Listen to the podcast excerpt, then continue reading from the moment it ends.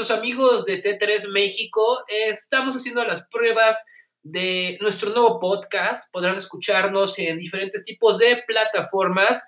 Y bueno, para comenzar con este episodio cero, con este episodio piloto, está con nosotros nuestro queridísimo amigo Diego Gil. Hola Diego, ¿cómo estás? Muy buena tarde. ¿Qué ondas? ¿Cómo andamos? Todo muy bien, arrancando este 2019 con toda la, con toda la pila. Y contentones, contentones, todo muy bien. Excelente. Oye, eh, inicio de año bastante interesante. Tenemos todo lo del CES 2019, por ahí vimos Sí. algunos carritos. Tú Ujú. sigues lastimado del pie, entonces no puedes correr todavía. Ya sé, ya sé, pero vamos a, todo va mejor este año. O sea, ya que me lastimé el pasado, ya brincamos a, a la pura mejoría, así que todo, todo cool, todo cool. Pero sí, como dices, arrancando con mucha información, está cool que los años arranquen con el CES. O sea, me gusta. Eh, es un gran detalle. Empiezas el año con los mejores lanzamientos. Y precisamente para platicar de todos estos lanzamientos, está también aquí con nosotros Ángel Carrillo, otro de nuestros colaboradores, especialista en cuestiones de hardware de cómputo y equipos Android. Angelito, muy buenas tardes. ¿Qué onda? ¿Cómo vamos? Gracias, muchas gracias. Eh, ¿Qué tal? Soy su servilleta Ángel Carrillo y pues sí, como Siempre bien me- lo dijo Siempre me he preguntado, ¿eres, ¿cuál es tu segundo apellido? García. Ah, dije, igual y es Angelito Carrillo Puerto y dije, este es otro. De hecho, soy Miguel Ángel Carrillo García, pero el. Miguel no existe para mí, ¿verdad? Ah, Bueno, como decía nuestro bien y siempre ponderado y estimado Josuelito, eh, sí, estamos aquí para hablar un poquito de las nuevas innovaciones y nuevas tecnologías que se están presentando eh, hoy por hoy en Las Vegas, en el, obviamente en el CES 2019. Eh, tenemos nuevos procesadores, tenemos inclusive hasta un nuevo tipo de transporte, que es lo que andábamos viendo hace poquito. Vamos a hablar de ello en un momento. Pues amigos, esto es T3 Podcast. Arrancamos con una eh, programación, esperamos, quincenal. Cada dos semanas vamos a platicarles lo más nuevo de tecnología. Y bienvenidos a T3 Podcast.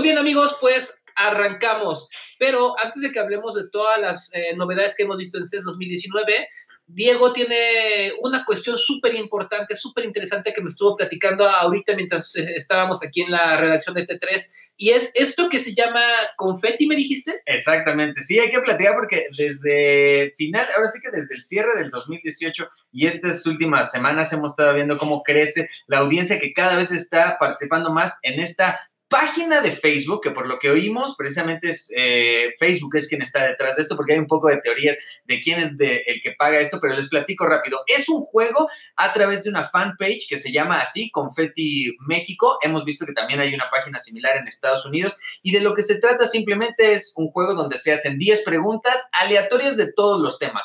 Arte, deportes, cultura pop, geografía, este, las cosas ma- matemáticas, de las cosas más diversas que te puedas imaginar. Y a partir de, eh, de estas eh, respuestas, pues bueno, al final del programa, quien haya tenido las 10 buenas, eh, regalan 5 mil dólares. Hay unos días especiales, creo que los viernes, que son 10 mil dólares. Es dos veces al día. Y bueno, lo interesante son muchas cosas. Uno, el crecimiento de la página. Dos, la tecnología que utilizan, porque es un juego interactivo. De hecho, no lo puedes jugar a través de tu computadora, solo lo puedes jugar a través de dispositivos touch, ¿no? Ya sean eh, smartphone, tabletas eh, y demás, que tengan algo touch, porque necesitas, a la hora que te va arrojando cada pregunta, necesitas tú eh, picar la correcta. Últimamente, y el último juego hasta donde íbamos, imagínate, tenía más de medio millón de personas conectadas al mismo tiempo jugando. Algo que lo hace muy interesante es que tú puedes ver a tus amigos que están conectados al mismo tiempo jugando y no solo eso, conforme te dan el tiempo para responder, porque cada pregunta tiene un tiempo de 10 segundos para contestar, te va enseñando de tus amigos quiénes ya fueron contestando y qué respuesta. A veces es bueno porque te ayudan, a veces es malo porque te dejas eh, llevar y a veces como son medio algunas preguntas medio truculentas o capciosas podríamos decir, pues te dejas ir y pierdes, ¿no? Pero está muy entretenido, cada vez vemos a más personas jugar y la plataforma está interesante. Oye, pero a ver, explícame algo, Diego. ¿Cómo, cómo que un premio de 10 mil dólares? ¿Es un premio de 10 mil dólares por cada persona que complete las 10 preguntas completas o es un premio de 10 mil dólares que se reparte entre X cantidad de personas? Esto es lo padre. Es un premio de, te digo, normal es de 5 mil, los viernes es de 10 mil, pero el Los premio, miércoles. los, no, los viernes son de Ah, 10 ok. mil, de lunes a jueves es de 5 Cinco mil dólares. Eh, el premio se reparte entre todos los que tengan las 10 preguntas correctas. Eh, tú vas participando, si pierdes en alguna, dejas de jugar por ese premio, sin embargo, puedes seguir participando, pero al final, si contestas las 10 preguntas correctamente, entre eso se reparte eh, el premio de ese día. Hemos visto que se reparte entre 20 mil personas y hemos visto algunos que se reparten entre dos personas. Así que el premio siempre se entrega eh, por completo. ¿Cómo son los, los pagos? Cosa interesante que a mí me llama también la atención de esta plataforma. Se hacen a través de PayPal.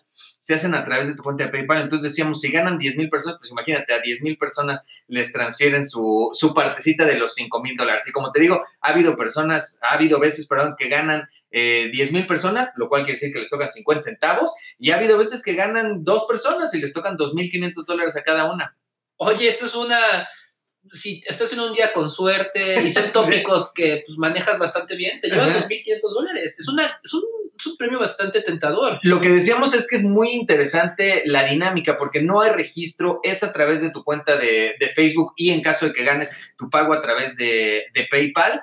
Eh, te digo, vas medio aprendiendo, te vas divirtiendo, pero no necesitas ni tarjeta de crédito, no necesitas abrir una nueva cuenta en Confetti ni nada. Simplemente entras a la página, comienzas a jugar mientras está el, el en vivo y, y tan tan. Algo que seguro estaremos viendo que, que crece. No sabemos si lo hace, si lo hace Facebook de todas maneras para hacer, porque ya hemos visto que meten algunas preguntas medio con marca o demás. No sabemos si lo quieren comercializar, no sabemos si eventualmente lo hacen para checar sus anchos de banda, porque es impresionante, te digo, ver medio millón de personas conectadas a una misma transmisión. No sabemos qué es lo que hay detrás, pero la gente lo está jugando y están vueltos locos. Oye, pues sí te pone mucho en perspectiva la capacidad de soportar tal cantidad de usuarios.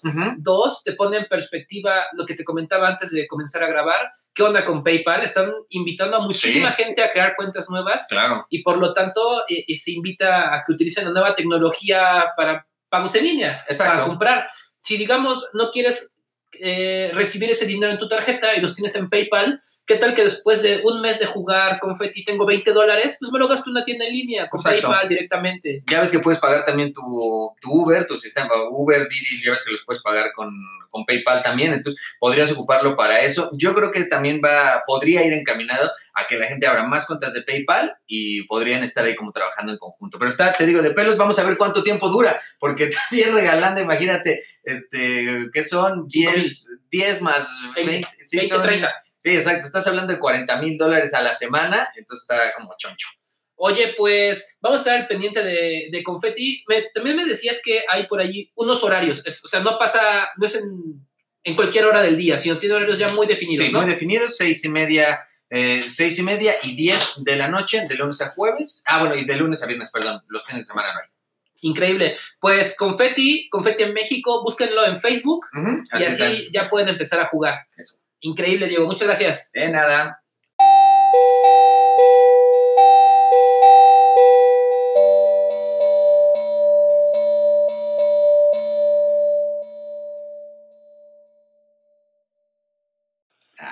Y ahora vamos a platicar de lo que esta semana ha estado que arde directamente desde Las Vegas. Tenemos por allá a un par de nuestros colaboradores, está Julio y está Tania, que esperamos tenerlos en el primer en la primera edición, la edición oficial de este podcast de T3 México, pero mientras tanto, nuestro colega Ángel Carrillo tiene la información más fresca, ya ha estado revisando datos, por ahí nos preparó un par de notas en el sitio de T3, y bueno, pues Ángel, cuéntanos qué onda, conoces cómo van, qué han visto de lanzamientos y qué es lo que más te ha llamado la atención. Eh, ¿Qué tal? Bueno, pues yo debo decir solamente una cosa. Básicamente, eh, yo he estado viendo el CES 2019 por solamente un apartado. ¿Cuál es? Es la presentación del nuevo procesador de, pues obviamente, los equipos que van a salir en el 2019 de alta gama. Estamos hablando del Qualcomm Snapdragon 855. Eh, obviamente, pues es el, el uno de los procesadores más potentes, si no es que el más potente del mercado. Obviamente, equiparándose también al procesador de Apple. Eh, que en este caso pues es el A12 Bionic, ¿no? O también el Kirin 980 eh, de los dispositivos Huawei. Eh, me llama mucho la atención eh, este tipo de anuncio y como les comento, es el único que básicamente yo estoy este, esperando con ansias y comiéndome las uñas por, por saber más de él. ¿Por qué? Porque pues es la primera vez que Qualcomm integra, por ejemplo, en este caso, una NPU. Eh, me imagino que ya han escuchado más y más y más este término últimamente en noticias y en cualquier otro este, medio de comunicación, ¿no? Es por el simple hecho de que pues la NPU es un coprocesador o un procesador extra que va unido al procesador normal y es el que se encarga de todo lo que es la inteligencia artificial, eh, artificial la cual pues también es un, un, nuevo apartado que estamos escuchando cada vez más. ¿Pero qué quiere decir NPU? O sea, googleo NPU y ¿qué significa NPU? Ah, es unidad de procesamiento neuronal. Neural Ay, Processas, Processing Unit. Así es, okay. exactamente. ¿Cómo ves, Dieguito? Está choncho, Está eh. bueno, me gusta, eh. me gusta. En inglés siempre suena mejor. Ajá. ¿no? NPU. como- Todos los acentos siempre suenan mejor ahí que en español, Pues, obviamente. Entonces, inteligencia artificial en el teléfono. Inteligencia artificial en el teléfono. Eh, ¿Quiénes fueron los primeros que, que anduvieron este, empujando este concepto? Pues fue Huawei. Huawei con sus procesadores desde el 970 eh, incluyó ya una NPU. ¿Que esto en qué ayuda? Van a decir, no, pues sí, se escucha muy padre todo lo que, lo que es este, eh, bueno, lo que significa NPU. Pero, ¿qué es lo que hace, no? Pues básicamente lo que hace es, te mejora las fotografías, le da eh, eh, la capacidad a tu teléfono para poder aprender sobre tu propia, tus propios hábitos este, con el teléfono. Entonces, de repente, por ejemplo, estos chips se encargan de que eh, eh, deben de bueno, perdón, digo, eh, saben eh, antes incluso que tú cuando vas a abrir una aplicación, ¿cómo es esto? Pues obviamente checando cada uno de tus días y qué es lo que sueles hacer en, cada hora de ellos. Por ejemplo, si a las 12 sales de tu trabajo y abres Spotify para poder este, empezar a escuchar música, eh, la NPU se va a encargar de poder registrar eso en todos los días anteriores y posteriormente ya va a tener la aplicación de Spotify precargada en la memoria del teléfono para que cuando tú la abras, abra, eh, ¿qué les gusta? El doble de rápido. Eso es una de las cosas. En fotografía también ayuda mucho, de repente, por ejemplo, para empezar a, a ocultar todas esas esos procesados en las fotos en las cuales eh, cuando les haces un pequeño acercamiento a la misma, se notan pincelazos así como si fuera una fotografía expresionista o abstracta, por ejemplo, Claro. que eh, digo, eh, me van a perdonar, pero eso, por ejemplo, antes pasaba mucho con los equipos Sony. Pues bueno, ahora los equipos Sony van a poder, van a poder eh, aprovechar eso y van a tener una mejor, un mejor procesado de la fotografía, ¿no? Eh, pero no solamente incluye eso el procesador Snapdragon este, de nueva generación, sino que pues obviamente se trata también de un octa-core, pero está particionado de una manera bastante extraña. ¿Por qué? Porque normalmente los procesadores de 8 núcleos te los venden que son este, cuatro procesadores, o bueno, cuatro núcleos para las tareas eh, poco demandantes y para eh, cosas que no requieren mucha energía ni mucho poder de procesamiento. Eh, y los otros eh, cuatro, pues son para ya para cuando vas a andar jugando videojuegos o algo así, ¿no? En este caso ya no es así. Ahora son tres clústeres. Uno eh, que se dedica, pues obviamente, a todos esos trabajos tranquilos, que son de cuatro núcleos. Después, el tercer clúster, se, se- ¿cómo se llama? Se, se compone de tres núcleos. Esos son ya para un procesamiento mucho más grande, mucho más duro. Y el tercer este, clúster es de un solo núcleo y ese está dedicado también a que dé apoyo a la NPU. Entonces, en este caso, se puede decir que tenemos una NPU aún más avanzada que las de los procesadores de Huawei con el 970 o el 980 que ya se va a presentar, o se presentó, perdón, últimamente en los últimos Huawei, como el Mate 20 Pro.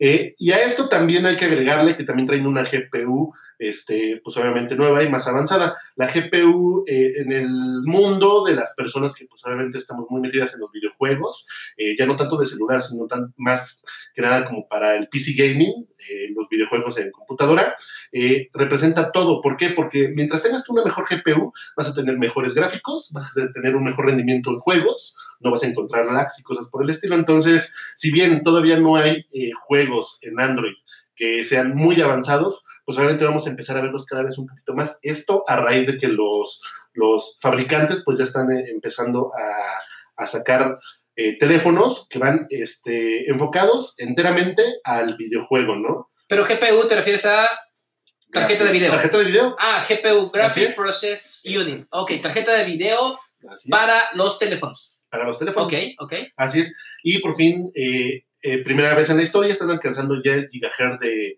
de frecuencia, ¿no?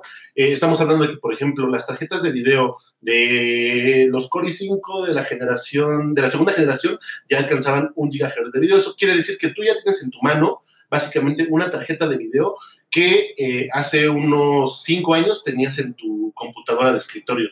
Wow, increíble. Oye, Ángel, ¿y este nuevo Snapdragon 855 ya sabemos en qué dispositivos lo vamos a encontrar o aún tenemos rumores? Hay rumores, todavía no, no existe gran cosa. Sabemos, o se dice, eh, que va a estar incluido en la versión Snapdragon del nuevo Samsung Galaxy S10, pero pues obviamente todavía Samsung no se ha este, no, no ha querido hablar ¿no? sobre eso. Sin embargo, es un paso completamente natural y casi casi seguro porque pues obviamente los equipos Samsung este, Galaxy S son de los primeros en los que normalmente este, se estrenan este tipo de procesadores, ¿no? De última generación, eh, a la par de que pues también tienen su versión con sus propios procesadores, que son los Exynos, ¿no? Ok, y esto lo vamos a ver, digamos, a mitad de año, como por ahí de marzo, ¿tendremos una fecha todavía? O claro que sí, de No. hecho están hablando de que el primer equipo con Snapdragon 855 se estaría presentando en el primer Q del año. O sea, eso quiere decir que para, por lo menos para marzo, ya tenemos que saber de algún dispositivo que se va, que lo va a traer montado y obviamente empiece a venderse en ese mismo final del, de, de este Q, ¿no? De este año. O sea que para Mobile World Congress es posible que tengamos ya Seguro, algunos, algunos modelos por ahí en, en demostración. seguramente. Diego, tú recientemente ya has comenzado a utilizar inteligencia artificial en un equipo al que acabas de migrar. Ajá. ¿Cómo te has sentido?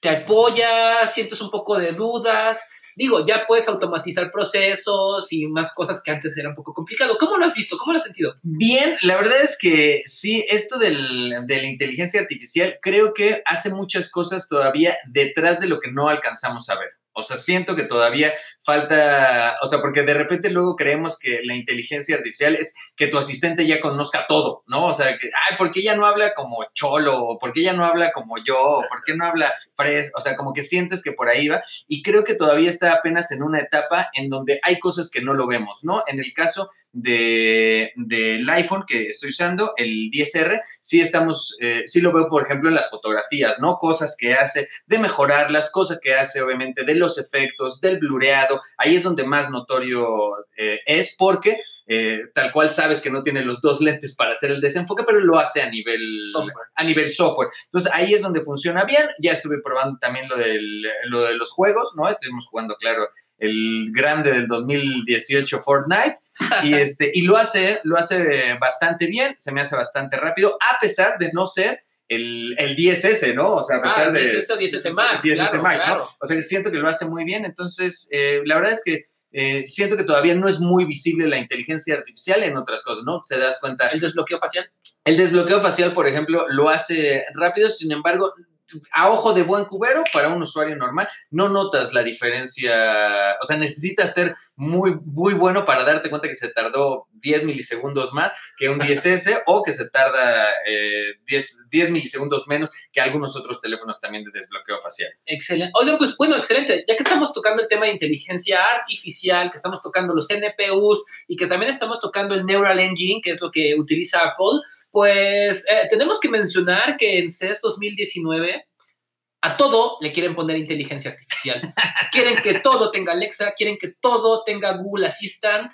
Y bueno, se me hace raro que Apple no se haya arriesgado un poco para que todo tenga Siri. Pero por ahí hemos encontrado algunos baños, inclusive unos retretes Vi inteligentes. que había. Ajá. Sí, vi. Hemos encontrado muchas bocinas, hemos encontrado camas. Hay de todo que ya está contando con inteligencia artificial. Y es precisamente cuando vemos que compañías como Qualcomm, Apple, MediaTek, eh, Amazon, todas las compañías, Google otra vez, están ya metidísimas en la inteligencia artificial. A ustedes, amigos, ¿qué les gustaría ver en el 2019 que ya cuente con inteligencia artificial? Yo nada más voy a decir una cosa, estoy harto de las bocinas, ¿eh? Ya, todo tiene bocina. Como decía, todo es inteligente, Claro. pero paren de hacer bocinas. Todo el mundo está haciendo las suyas. bocinas pero- por acá, bocinas por allá, inteligencia artificial por todos lados. Está muy cañón, está muy cañón. Pero bueno, decías que qué nos gustaría ver de, de inteligencia artificial. Mira, yo creo que hay que, como bien dices, hay que tener cuidado porque lo quieren meter a todo, ¿no? O sea, de repente el otro día vi, ah, tu cafetera con inteligencia artificial, tu refri. Tu refri, fíjate que no lo veo, o sea, hay algunas cosas que no lo veo tan mal y creo que te pueden ayudar, o sea, que te avise cuando ya no tienes leche. Pero la cafetera, la cafetera. Pues la cafetera, digo, ¿qué? O sea, ¿para qué necesito una cafetera tan inteligente, no? Y decía, no, es que le puedes decir que, la- que lo prenda antes de que te despiertes. El café está listo en dos minutos, ¿no? O sea, tampoco es que me ahorre, ¿sabes? Tampoco es que me ahorre mucho tiempo. Y este, entonces siento que hay algunas cosas que no deberían de ser tan, tan inteligentes. Eh, pero bueno, no sé, me gustaría que las consolas fueran un poco más inteligentes a lo mejor. Va a llegar, va a llegar. Pues básicamente ya tenemos una inteligencia artificial en una de las consolas, ¿Mm? la cual es Cortana. Cortana está llegando ya a Xbox este, One S en este caso, o Xbox One, eh, Xbox One X, ¿no? Eh, no es una inteligencia artificial per se, sino es un asistente este, personal, Inteligente. inteligente, claro, pero por ejemplo no se apoya en un chipset este, de inteligencia artificial. No, lo hace con la nube, ¿no? Claro, lo hace con la nube. Pero no dudo que en la siguiente versión de Xbox que saque Microsoft, pues tal vez tenga por ahí ya alguna NPU, porque no solamente procesadores de Qualcomm o de Huawei o de Apple están incluyendo este subprocesador, sino que también estamos viendo que Intel se está este, interesando por este tipo de procesadores nuevos o subprocesadores, y quién sabe, tal vez AMD lo, lo monte. Sabemos, por ejemplo, que todos los Xbox este, que han existido en la historia han traído procesadores AMD. Entonces, quién sabe, posiblemente en alguna nueva este, edición de Xbox lo, lo monte, ¿no? Pero aquí creo que le acabas de dar al clavo en un detalle súper peculiar. ¿Cómo es posible que las grandes compañías productores de chips, que en este caso son Intel y AMD, llegan a subirse a la inteligencia artificial más de un año después? Llegan muy tarde. Desde mi punto de vista, llegan muy tarde porque todos los de móviles ya lo han hecho y lo están haciendo muy bien. Sí, definitivamente. Otro aspecto también que ahí hay que eh, considerarles a estas empresas de eh, hiperproductoras de chipsets es que, por ejemplo, la computadora, ya sea laptop o de escritorio, no es tan personal como un celular. ¿me Exactamente. Entonces, si bien tenemos Siri en las Macs, en cualquier Mac que tú ya tengas este, del 2012 para adelante, ya tiene Siri y pues de alguna manera también eso ya es inteligencia artificial. Sin embargo, eh, yo no me veo pidiéndole a la computadora de escritorio cuando me levanto por la mañana en la casa que me dé eh, X o Y información, ¿no? Eso lo hago yo con mi celular. ¿Por qué? Porque lo tengo al lado en mi buró. Y siempre, siempre lo voy a tener en la mano. Si no es en la mano, lo tengo en el bolso. Yo, el que me gusta de todas maneras, sí, de pedir información, es cosas que puedas programar. Eh, sí, digo, entiendo también a través de tu celular, sin embargo, es cómodo, por ejemplo, eh, que una bocina, ¿no? Como el HomePod y, y algunas otras, digo HomePod porque esa es la que estoy usando, eh, le puedas decir, oye, mañana tengo una cita en World Trade Center, no se me va a hacer tarde, despiértame cuando el tráfico esté así o avísame. Claro. Quiero una alarma cuando el tráfico ya esté imposible de llegar, ¿sabes? O sea, que te pueda avisar, o sea, aunque tú tengas una alarma para salir, tú sabes, no sé, que a las 9 tienes una, eso, más bien, eso sería como la inteligencia artificial. Yo tengo una cita a las 9, sé que tengo que salir a las 8, pero hay un accidente o hay desabasto de gasolina y a las siete y media me dice, oye, ¿qué Aguas, crees? aguas. si sales a las 8, No Ya no no llegas. llegas, sabe que tengo una cita a las 9 Claro. y que, y que pueda medir, eh, a lo mejor conjunta una noticia de que sigue el desabasto, conjunta los mapas de que sabe que hay tráfico y de repente te dice, oye, ya son, son las 7, despiértate ahorita, métete a bañar porque necesitas salir siete y media, si no, Si no llegas. no. Eso, por ejemplo, creo que hablaría de una inteligencia artificial muy funcional. Y esa es la magia que se va a hacer dentro de poco. O sea, eh, como bien lo deciste, Josué, en el momento en el que ya tenemos una cafetera con inteligencia artificial, un. Eso lo dije yo. Ah, perdón, Ah, No, pero está bien padre, porque básicamente es un, es, un, es un solo cerebro repartido por diferentes dispositivos. ujú. Imagínate que tú estés enfrente de tu cafetera y se te ocurra exactamente eso que acabas de decir ahorita, de que, ¿sabes qué? Despiértame inteligencia artificial eh, en el momento que tú lo veas necesario para que yo llegue a mi, a mi, a mi junta, ¿no? Ujú. Estás enfrente de la cafetera, se lo dices, se lo pides. Así cuando tú te vas hacia tu dormitorio y tienes a tu, de- tu HomePod al lado, ese HomePod ya tiene esa información Claro. también. Esa es otra cosa que, que en algún momento va a causar algún problema y uno tiene que estandarizar. Vas a tener en la, en, en la, ¿cómo se llama? En la cocina vas a tener un HomePod. En el centro de mesa vas a tener un Google Assistant, por ejemplo. Eso no está bien. O sea, ¿por qué? Porque en ningún momento va a haber una compaginación de todos esos servicios. Entonces te vas a tener que casar con alguien sí ¿O sí? Justo eso estaba pensando y pensaba preguntarles, ¿qué onda? ¿Se va a homologar esta tecnología? No. Ujú. O- O sea, incluso podemos, pues si ponemos nombres en la mesa, el ganador ahorita y que va hasta adelante de todos es Alexa. Ujú. ¿Quién le sigue? Le sigue Siri. Y después de ahí está peleadísimo porque Google eh, lo ha hecho bastante bien, eh, funciona muy, muy, muy útil, pero si estás en un dispositivo Android, si estás en un iPhone, ni de chiste va a funcionar. Y si estás utilizando un Echo Dot, pues mucho menos, ¿no? So- solo creo que hay alguien que se cae de la mesa, que no tiene nivel en este entierro, y nos referimos a Bixby. Así que, Samsung, por favor, deja de hacer cosas con Bixby y enfócate al Google Assistant. No gastes dinero, enfócate en algo que está funcionando. Creo que es mucho más útil que se homologa, que se homologue esta nueva tecnología. Yo creo que como dice, como dice Angelito, de, habrá que casarse con, con algunos, sobre todo de los grandes, en lo que van haciendo las, en, en lo que llegan a, en algún acuerdo, que ahorita entraremos también al tema de, de homologar algunas otras cosas de servicios de, de streaming, porque es imposible eso, pero eh, en este caso sí escoger un cerebro, pero los demás eh, dispositivos de IoT sí van a tener que trabajar con todos, porque de repente, fíjate, por ejemplo, un, Claro. un ejemplo, cerraduras inteligentes, refrigeradores. Eh, yo necesito que si dejo mi refrigerador abierto y me salgo de la casa, se detecte eso. Y entonces me diga, oye, ¿qué crees? Cerraste, dejaste el refri abierto. abierto, ¿no? Entonces que a lo mejor te puedas regresar cuando detecta que saliste. Ese refri tiene que poder hablar con todos. Porque Con la si- cerradura, o sea, pero ahora, eh, Claro, claro. Exacto. abres la puerta